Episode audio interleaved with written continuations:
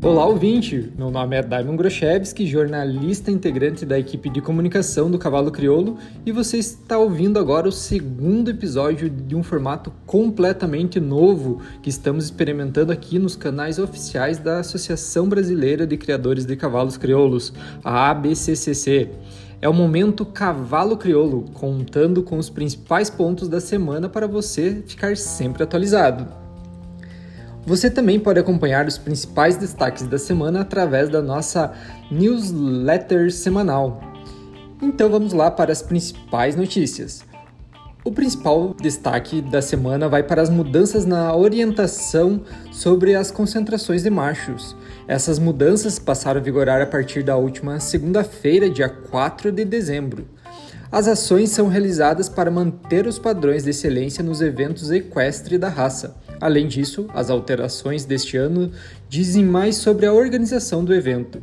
Uma delas é sobre a presença de ambulância que trará ainda mais segurança para as pessoas que participam do evento já que mais um ciclo do cavalo crioulo está chegando ao fim e com isso várias diretrizes foram remodeladas para o bom andamento das provas e demais atividades da raça em 2024.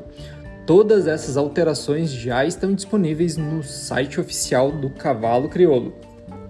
E agora vamos para o segundo destaque da semana, onde uma jovem potranca entrou para os recordes da raça a colorada requeimada bragada Gap Quebra-Luz, filha de Fantástico de São Pedro, finalista do Freio de Ouro e Garra de São Pedro, quebrou os recordes no valor em um leilão realizado em Uruguaiana, no Rio Grande do Sul, pela Estância Gap São Pedro, no último sábado, dia 2. No total, o valor foi de 2,7 milhões, com a égua tendo uma cota de 50% arrematada pelo comprador. O evento foi um sucesso, de acordo com o gerente comercial da Trajano Silva Remates, João Leonardo Casani Júnior.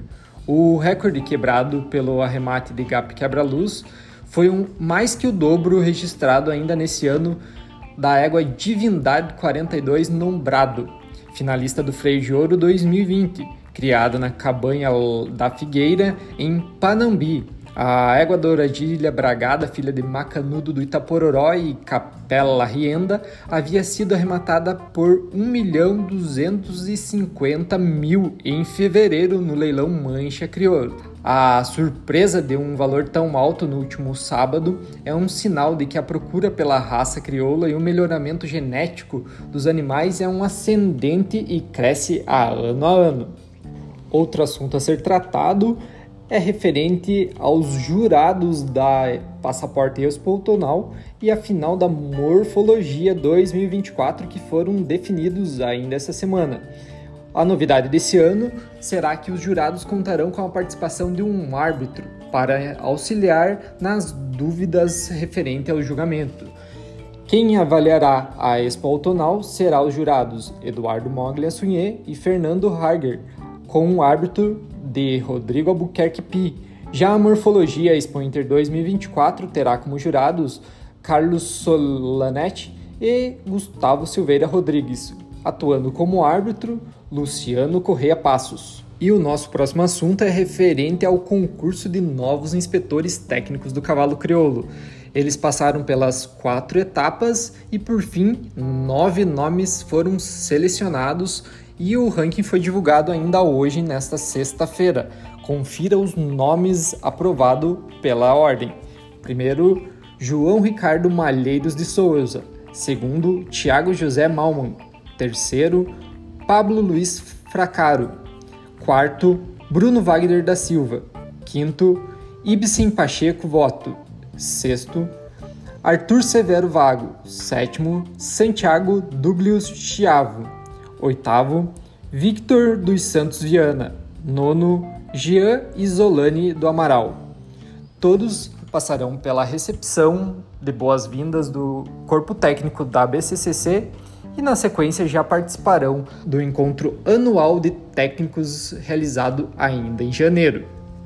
Os novos inspetores técnicos iniciarão o ano de 2024 a todo vapor, na sequência, eles passarão pela reunião de acolhimento e boas-vindas ao quadro técnico da Associação Brasileira de Criadores de Cavalos Crioulos e receberão convite para participar do, do encontro técnico anual. em janeiro de 2024 e após isso, de forma escalonada, serão convocados a iniciar o processo de treinamento. A próxima notícia é para os amantes da camperiada Timpene e também do run short e aparta boi. As datas para a final têm uma nova definição. As finais acontecerão entre os dias 19 a 24 de fevereiro de 2024. A decisão de adiar esse evento foi referente às chuvas que atingiram o Rio Grande do Sul. Originalmente, as finais estavam agendadas para 30 de novembro e 2 de dezembro na Arena do Cavalo Crioulo. E para encerrar os assuntos de hoje, a Associação Brasileira de Criadores Cavalos Crioulos informa os seus associados e a toda a comunidade criolista que estará em recesso de final de ano entre os dias 23 de dezembro de 2023 e 1 de janeiro de 2024. Este intervalo aos, aos criadores e associados e demais interessados, não haverá expediente para tratar de qualquer demanda. As recomendações é que os assuntos sejam tratados até sexta-feira, dia 22, utilizando os canais oficiais de comunicação disponíveis. Desta forma, concluímos as principais informações do que aconteceu na raça crioula da última semana, trazendo as informações para você de uma forma diferenciada. E é isso. Até a próxima semana. Se vemos lá. Tchau, tchau.